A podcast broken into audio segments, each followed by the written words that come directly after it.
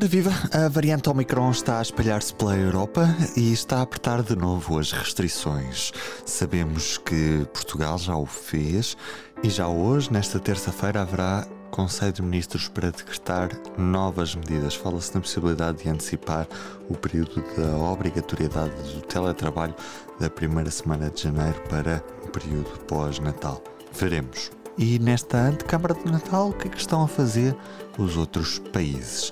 É isso que vamos saber hoje com a jornalista Inês Cheissa, que está comigo ao telefone. Por enquanto, eh, apenas um país confinou, ou voltou a confinar esta segunda-feira, que foi a Holanda, mas vários outros ou já apresentaram medidas ou estão a ponderar se vão apresentar medidas. E, por exemplo, países como o Reino Unido ainda estão a ponderar medidas para o Natal. Isto estando nós já na semana do Natal. Uhum. Portanto, Uh, estamos aqui a ter uma reação uh, à variante Omicron e ao aumento de casos que, que ela provocou.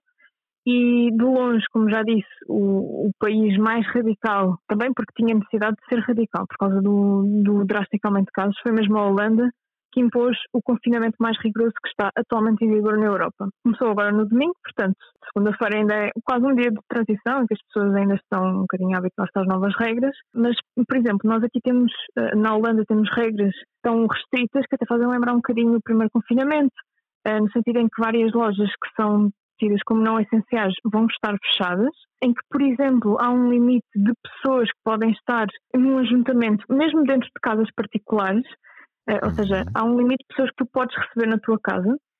Agora, por causa do Natal, vão ser quatro pessoas, o que não é muito.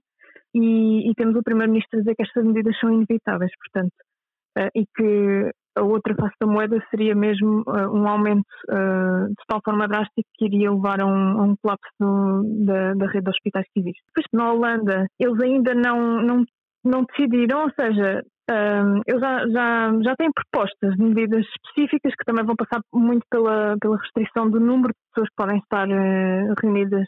Uh, neste caso, acho que vai ser um bocadinho depois de Natal, acho que vai ser a partir do dia 28 de dezembro. Uh, mas isto são só, só, propostas ainda que não foram, não foram aprovadas. De qualquer forma, um, tendo em conta outras propostas que já foram sendo conhecidas ao longo, ao longo de toda a pandemia, não há muitas razões para achar que não vão ser aprovadas. Na Irlanda, por exemplo, uh, ainda não se fala de confinamento, mas uh, os bares, os restaurantes, os cinemas já fecham às oito.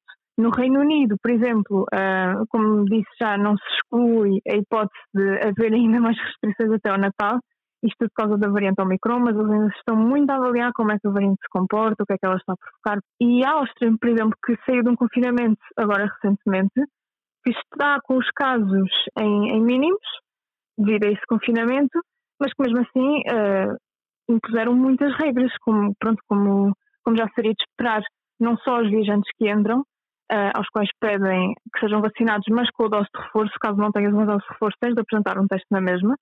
Uhum. E, e, depois também tens que apresentar os certificados de vacinação, por exemplo, para entrar em ginásios, em bares e discotecas, em teatros, mercados de Natal e serviços como cabeleireiros porque incluem o, o contacto direto.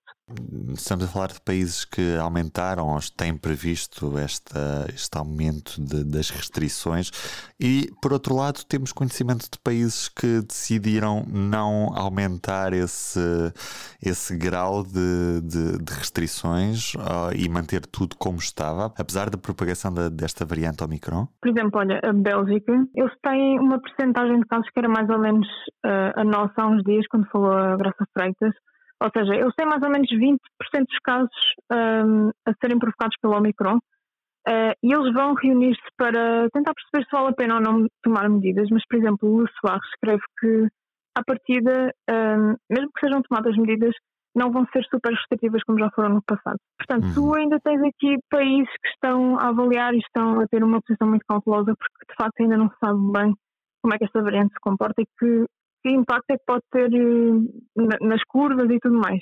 Depois, uhum. por outro lado, tens outros países, como, como, é o caso de Portugal, em que, por exemplo, as nossas autoridades sanitárias já estão a alertar que hum, na curva de novos casos era quase como se fosse um arranha-céus.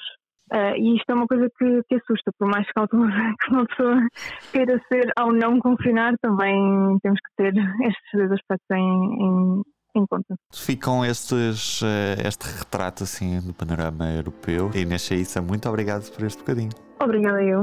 Só falta mesmo os destaques da edição desta terça-feira. Os alunos do ensino secundário que vão poder escolher disciplinas à medida. Escolas com planos de inovação vão ter cursos à la carte e os alunos vão poder desenhar assim os currículos próprios. O destaque do dia são as 12 figuras que marcam o ano. Já estamos em modo final de ano, com um resumo daquilo que foi este 2021. E do P24 é tudo por hoje. Resta-me desejar-lhe um bom dia e até amanhã. O público fica no ouvido.